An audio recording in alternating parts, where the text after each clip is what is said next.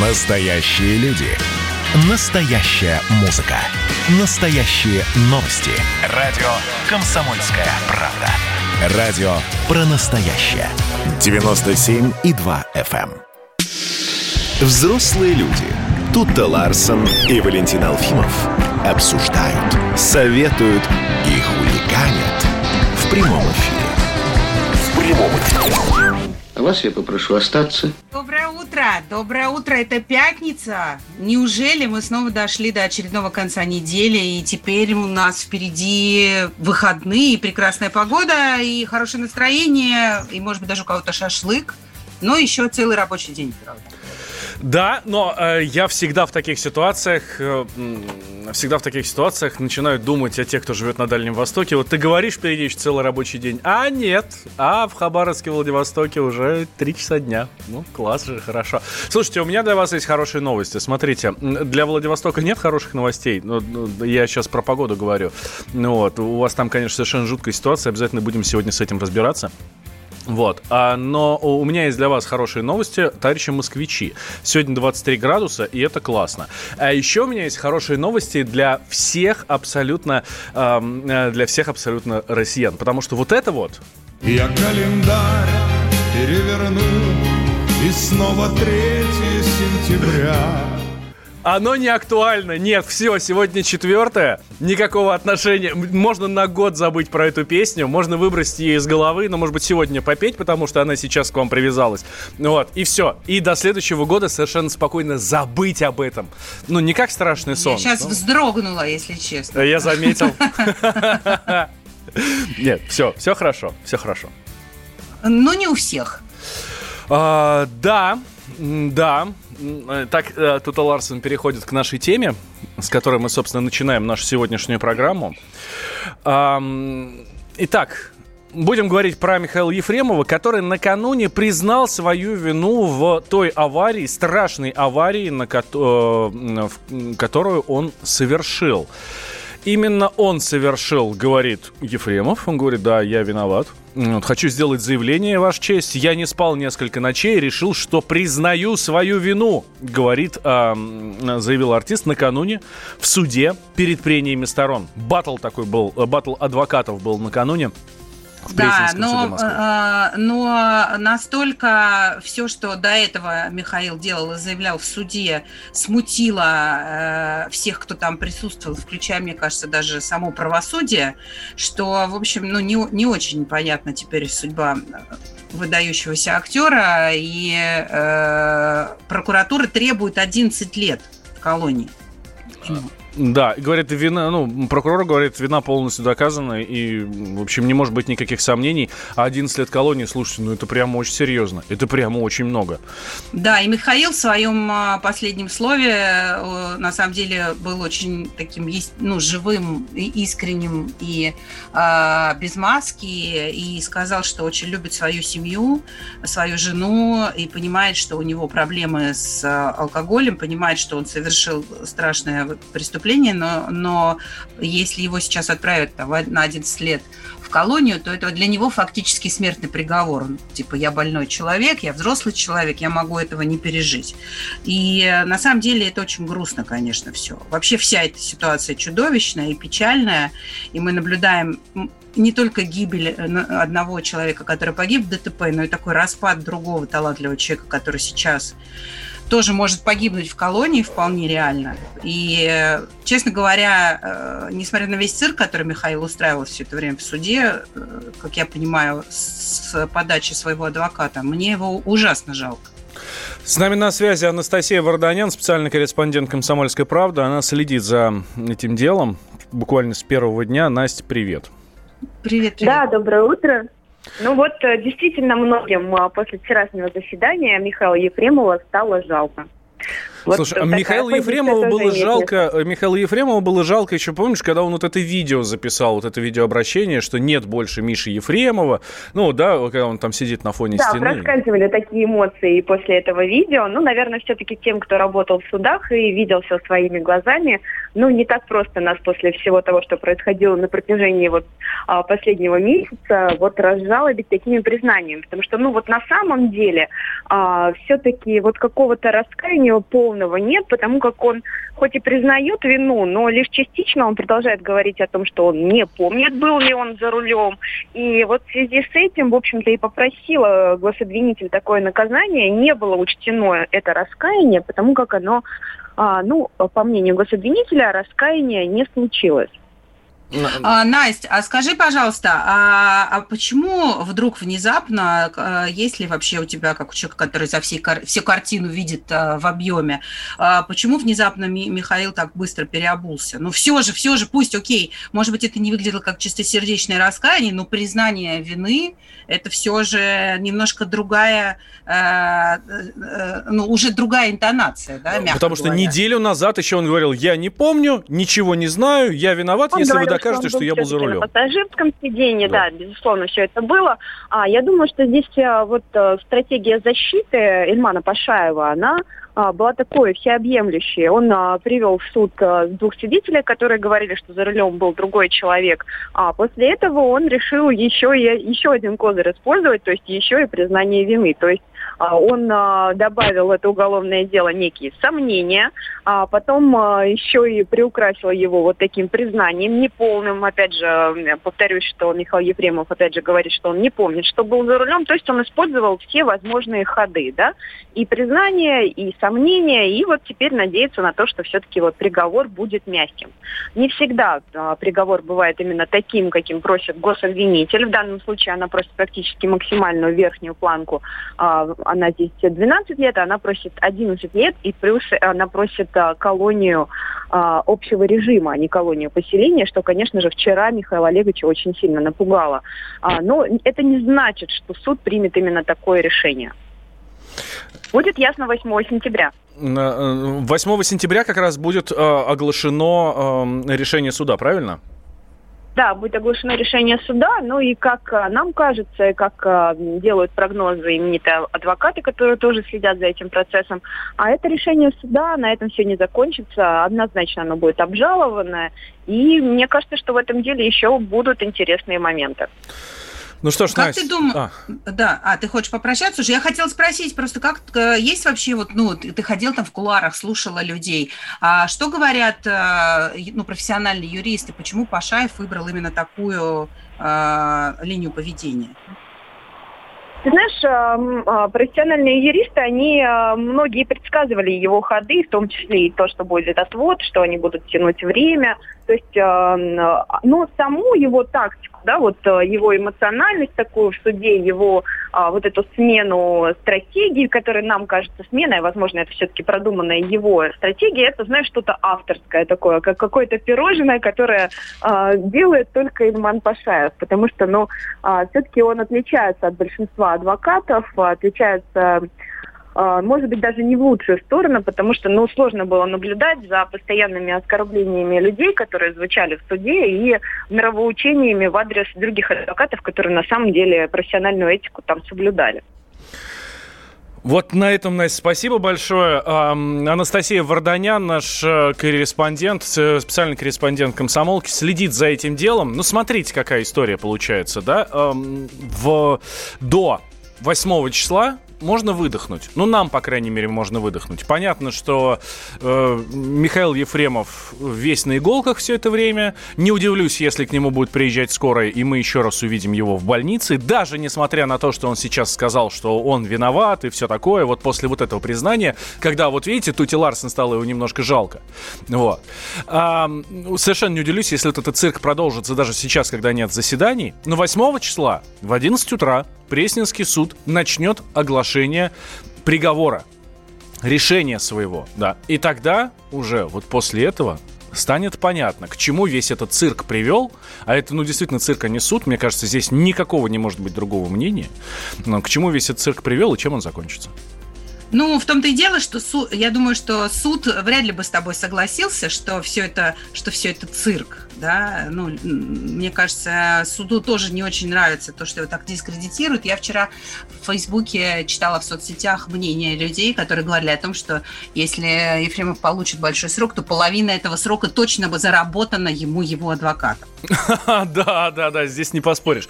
Но э, тем временем суд хватается за голову и не знает, что делать, говорит Генрих Падва, адвокат, э, очень заслуженный адвокат на стране. Вот, вообще его отношение ко всему этому делу и кто виноват в том, что оно превратилось в цирк, мы у него спросили. Если бы нормально бы появился бы хороший, нормальный адвокат, а не этот жулик э, Пашаев, да еще с той стороны, чтобы вместо Добровинского был тоже порядочный, нормальный адвокат, все бы давно было, могло закончиться и к удовольствию и потерпевших, и к удовлетворению общественного мнения, и достойному наказанию в отношении Миши.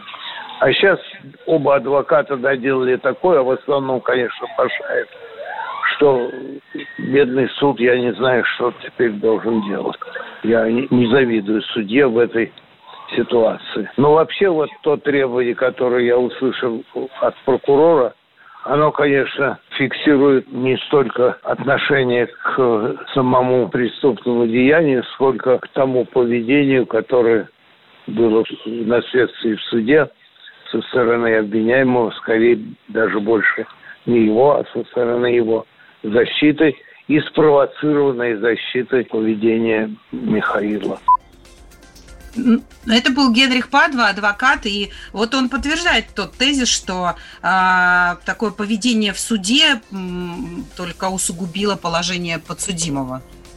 Да, да, да. Ну, посмотрим, действительно, как я уже сказал, усугубило или нет. 11, э, в 11 часов 8 сентября оглашение приговора. Но вы же взрослые люди. Георгий Бофт. Политолог, журналист, магистр Колумбийского университета, обладатель премии «Золотое перо России» и ведущий радио «Комсомольская правда». Авторскую программу Георгия Георгиевича «Бофт знает». Слушайте каждый четверг в 17.00 по московскому времени. А что такое деньги по сравнению с большой геополитикой? Мы денег тут не считаем. Взрослые люди. Взрослые люди. Тут-то Ларсон и Валентин Алфимов обсуждают, советуют и хуликанят в прямом эфире. Возвращаемся в прямой эфир радио «Комсомольская правда». Валентин Алфимов, тут Ларсен. Здравствуйте, дорогие друзья. Мы с вами, вы с нами. Давайте я напомню вам сразу наши координаты. 8 800 200 ровно 9702. Наш номер телефона. Вайбер с WhatsApp для ваших письменных сообщений. Плюс 7 967 200 ровно 9702. И мы от одного суда переходим к другому суду. Ну, правда, уже в другой стране.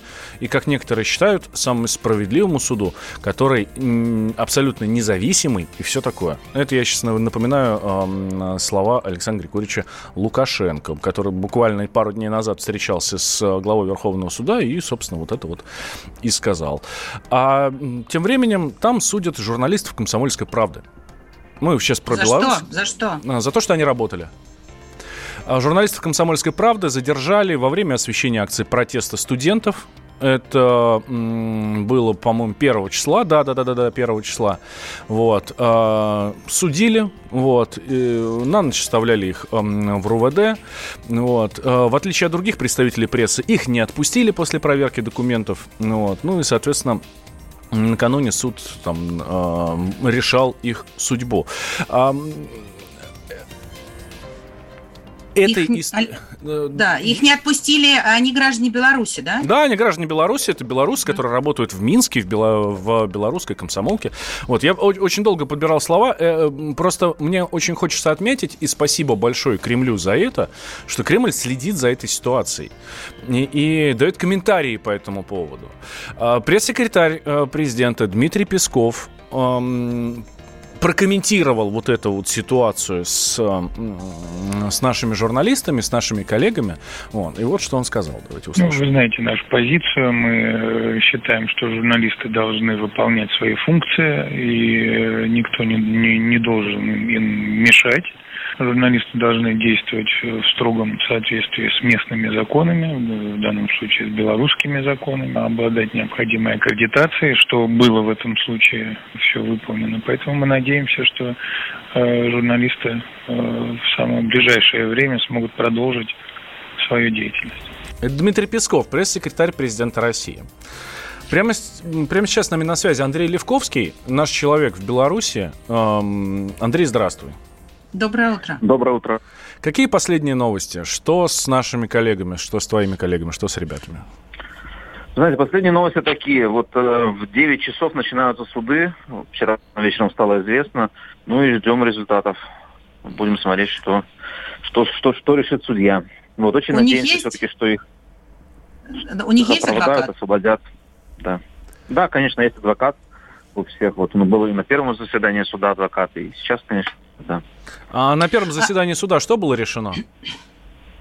На первом заседании суда ничего не было решено. Было отправлено дело на доработку в РУВД. Угу.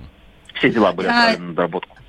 Андрей, а почему э, такая ситуация странная, что, ну, в общем, журналистов других стран отпустили, а, своих журналистов оставили, еще и на них уголовные дела завели, хотя они э, выполняли все абсолютно предписания, все, ну, все по закону, аккредитованные там, и так далее, порядок не нарушали, просто делали свою работу.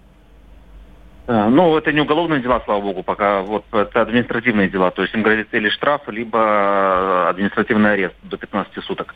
Вот. А почему так получилось, я не знаю. Это их, ну, абсолютно необъяснимая логика.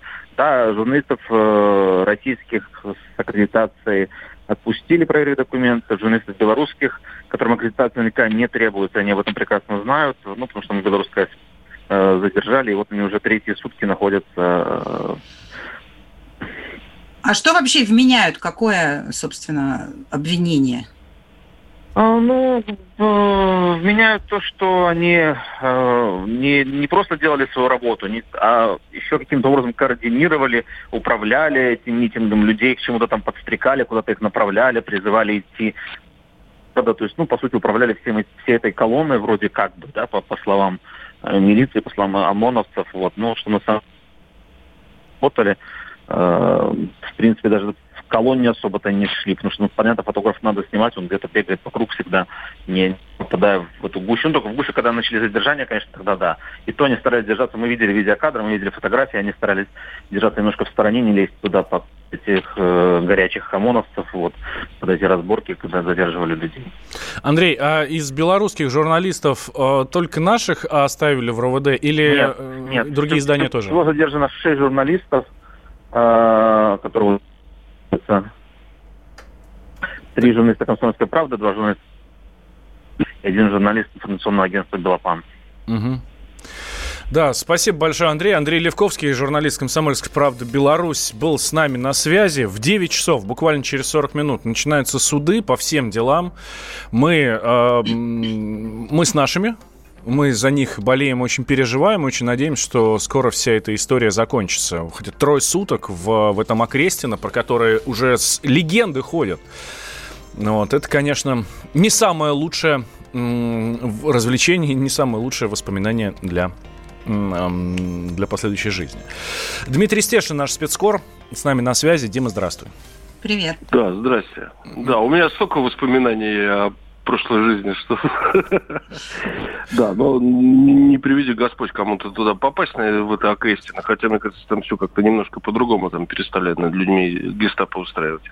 Я сейчас еду на суд, до 10 их должны начать судить. Я не знаю, попробуйте там включиться в 11, например. Угу. Вот, а может быть, что-то новое расскажу про Только что Андрей коллег. Левковский нам сказал, что в 9 вроде как начинаются эти суды.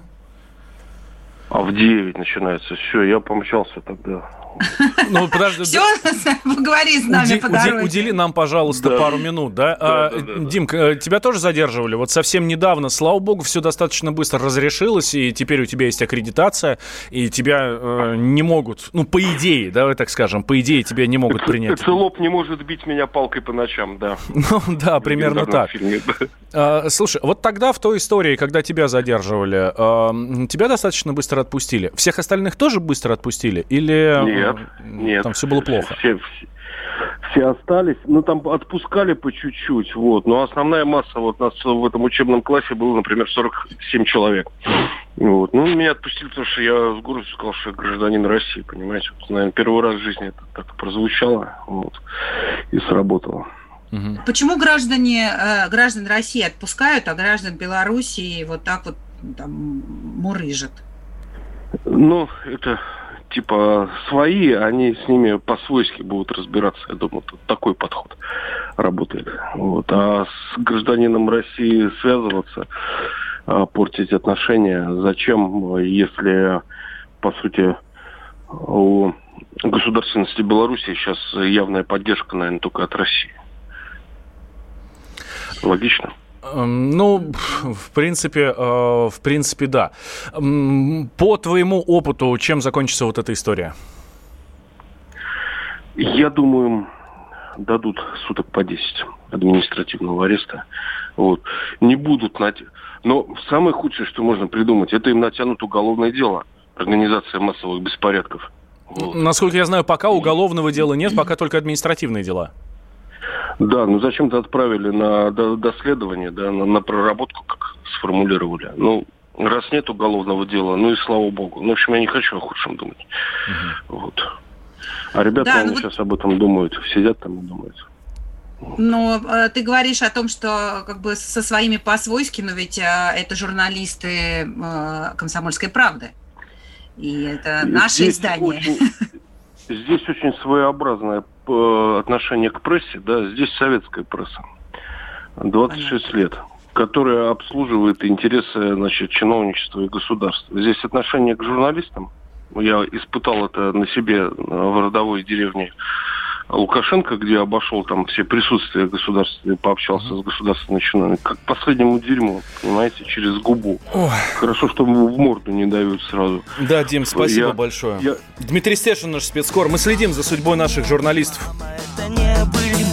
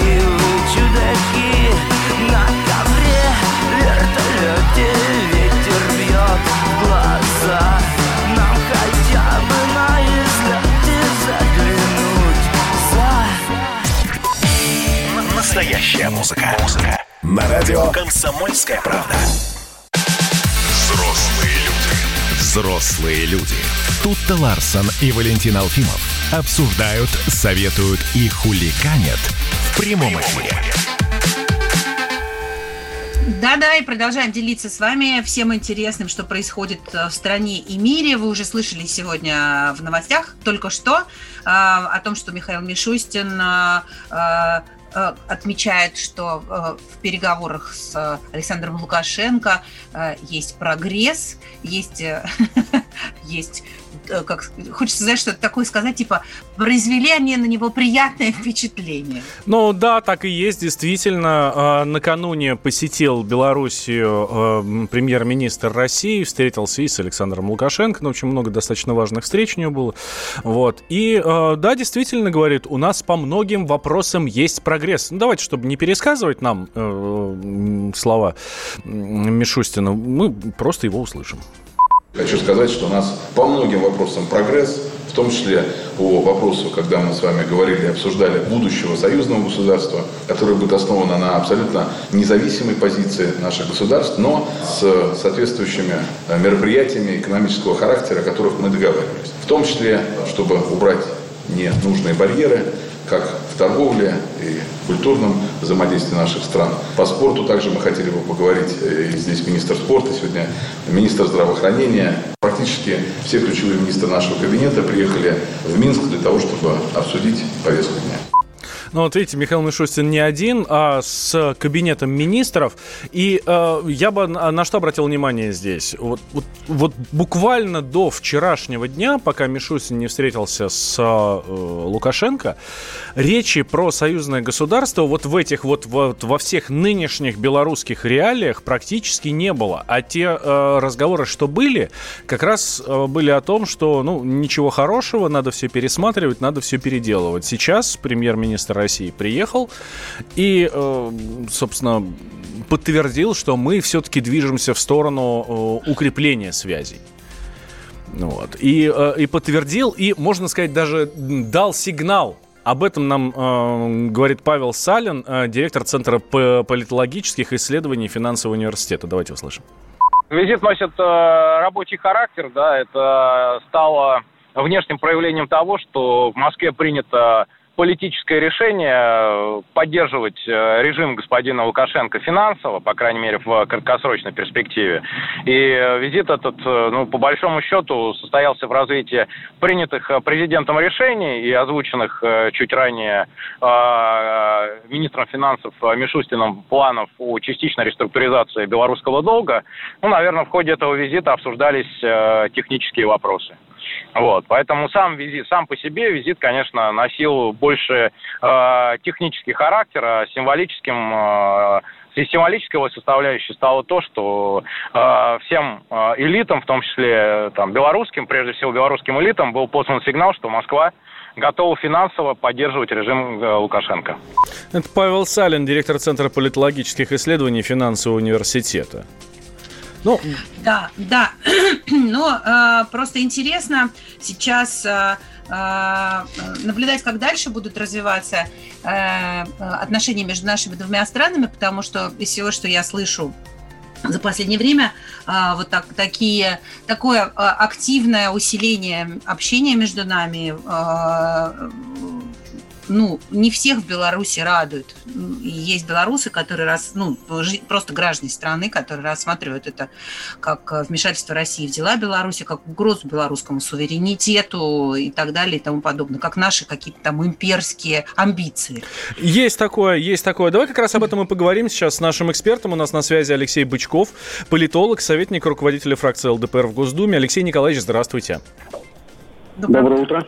Алексей Николаевич, мы действительно неоднократно слышали со стороны Белоруссии, со стороны белорусов, что э, вот эта ситуация с тем, что Россия все-таки начала говорить о том, э, как относится к, к вот этим волнениям в Беларуси, к выборам и все такое, как вмешательство во внутренние дела.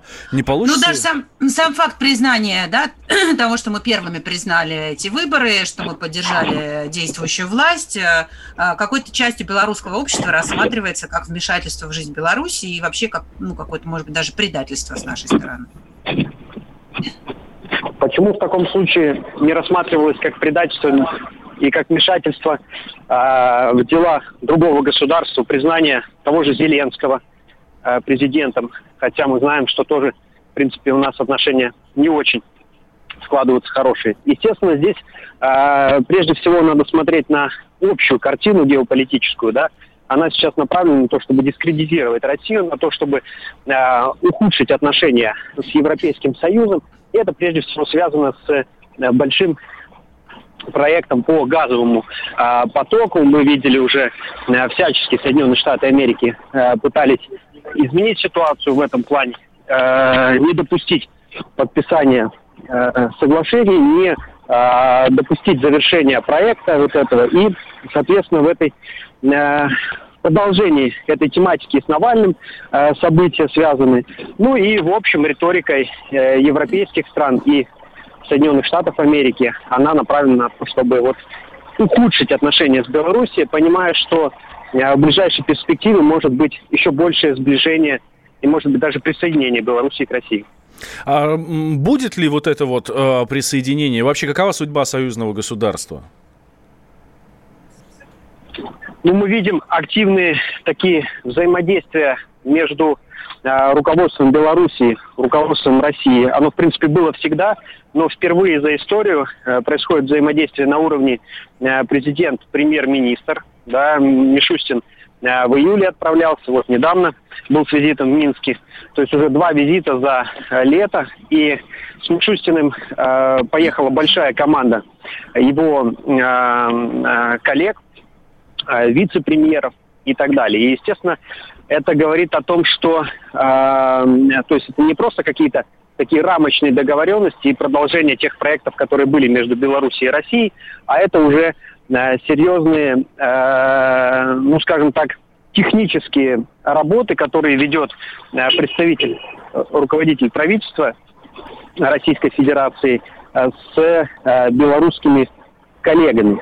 То есть мы видели сразу после того, как произошел визит, произошел визит э, Мишустина, произошли кадровые изменения в силовых структурах э, в Беларуси. И это тоже говорит о том, что э, ну, мы в преддверии таких серьезных э, изменений и риторики, и взаимодействия между нашими странами. А где гарантия, что нас опять э, не подведут? Э, за, за все это, за все эти там несколько лет последних э, Александр Григорьевич иногда очень странно себя вел. Взять ту же историю с 33 богатырями э, и как-то, ну, не, не, иногда себя надежным партнером не показывал. Угу. А, вот, кстати, что касается э, 30 трех так называемых богатырей, мы тоже видим, э, что сразу, вернее, не сразу после, а даже перед визитом Мишустина Лукашенко публично объявил об увольнении главы Совбеза а, Андрея Равкова, кажется, который был как раз главным инициатором, идеологом вот этого а, задержания а, наших ребят.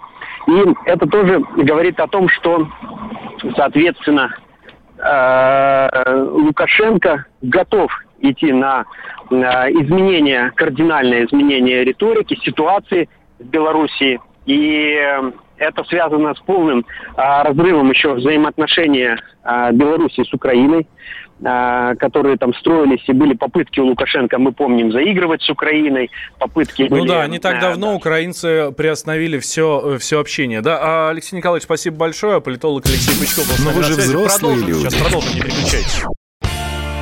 Когда армия. Состояние души. Военное ревю на радио «Комсомольская правда». По вторникам и четвергам полковник Виктор Баранец метко стреляет словом. Победа и победитель – это для нас свято. Если вам поплевать на это хочется, то это на соседнюю радиостанцию. А полковник Михаил Тимошенко подает снаряды. Вся правда о настоящем и будущем наших вооруженных сил. Ну и немного армейских байк.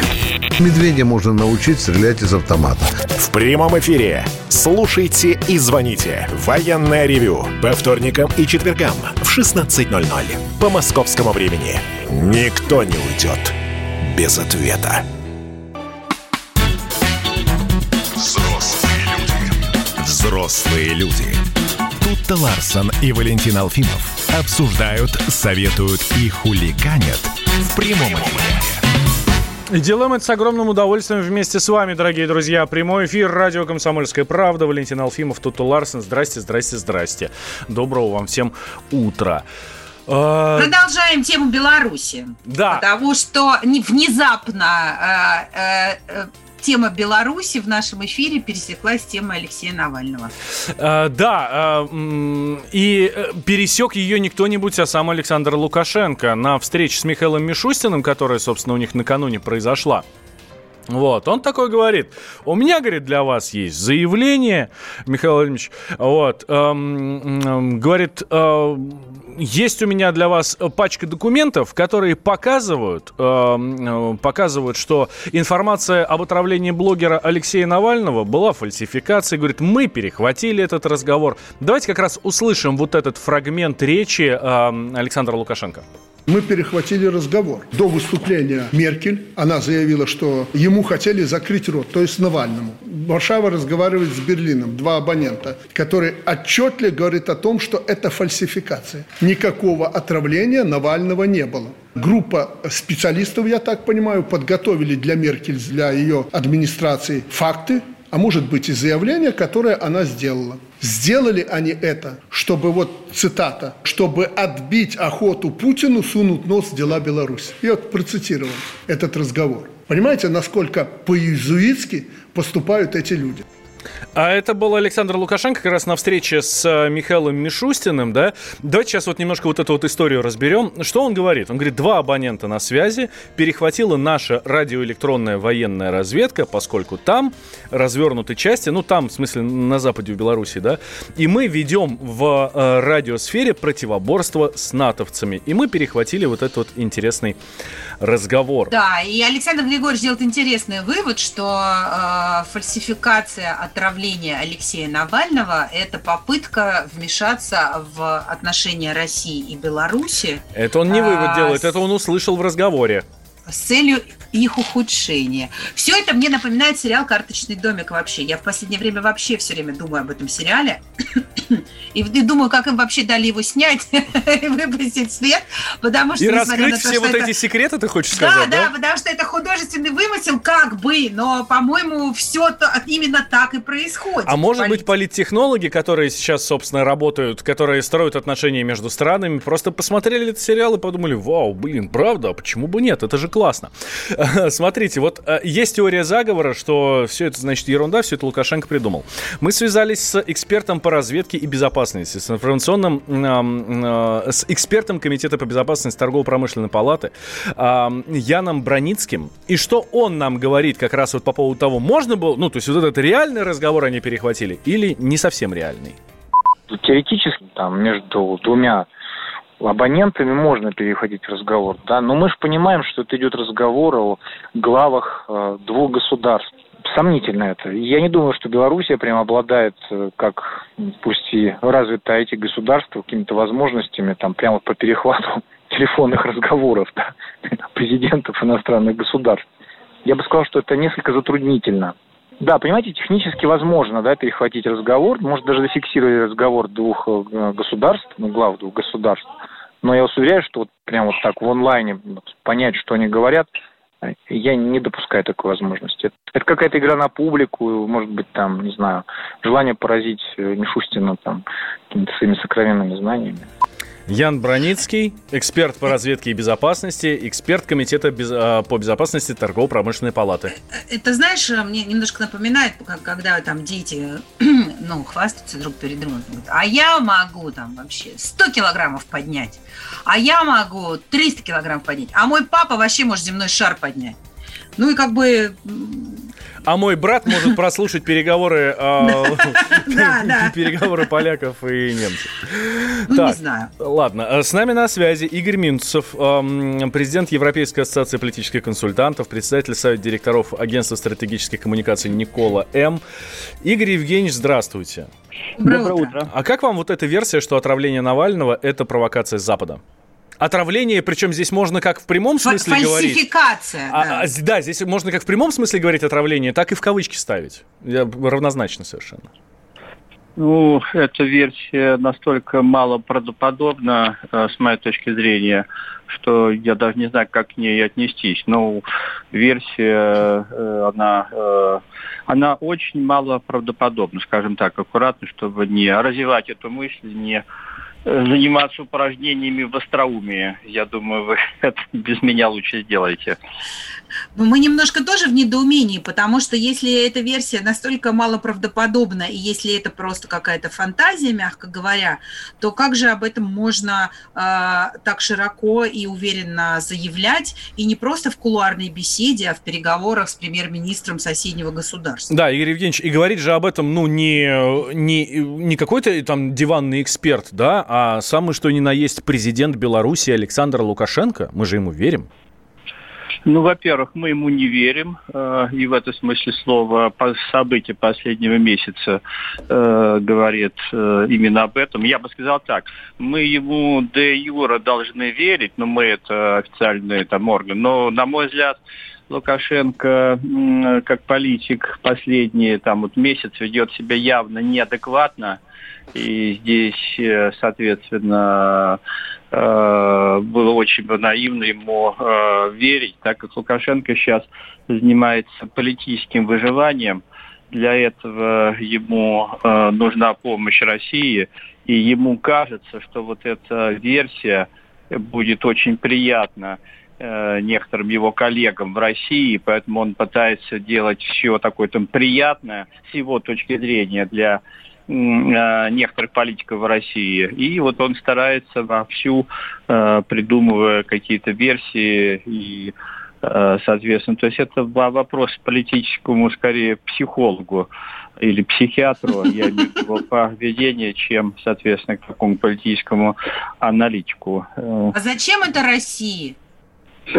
ну, потому что, потому что, соответственно, некоторым политикам России э, неприятно, что э, власти в России подозреваются в том, что это они организовали, э, соответственно, отравление Навального. Э, но это объективно э, там создает э, проблемы, то есть определенные. Поэтому для того, чтобы отвести от себя это подозрение, я говорю про некоторую часть политической элиты. Им кажется, что вот когда глава другого государства поддерживает эту версию, это такой неплохой аргумент для некоторой части населения, убедить эту часть населения, что, например, власти никакого отношения к отравлению Навального не имеет. И Лукашенко помогает вот эту версию, которая, на мой взгляд, повторяю, неубедительная и очень э, слабая, вот эту версию поддерживать. Угу. Игорь Евгеньевич, спасибо большое. Игорь Минцев, президент Европейской ассоциации политических консультантов и председатель Совета директоров Агентства стратегической коммуникации Никола М. был с нами на связи. Тем временем... Мне очень, понрав... да. мне очень понравилось, мне очень понравилась его идея о том, что, ну, такая, конечно, фантазийная, что возможно существование политического психиатра. Мне кажется, это очень перспективное направление психиатрии должно быть. Надо подсуетиться и открыть курсы специальные для того, чтобы выпускать потом специалистов как раз по этому поводу. Будут очень сильно востребованы, как минимум в средствах массовой информации. Тем временем специалисты НИИ имени Склифосовского не нашли в анализах Алексея Навального препарата, ингибирующие холинестеразу. Это заявил зав. отделением лечения острых отравлений и соматопсихиатрических расстройств Института Михаил Пацхверия. А, и надо сказать, ну, тут скажут, да, что да у вас э, при, аппараты ну, плохие, да, и вы ничего делать не, не умеете, и нормальный анализ провести не может. Нет, исследования проводили на оборудовании из США, ну, просто чтобы вы понимали. Сейчас делаем перерыв, после новостей возвращаемся, не переключайтесь. Темный мрачный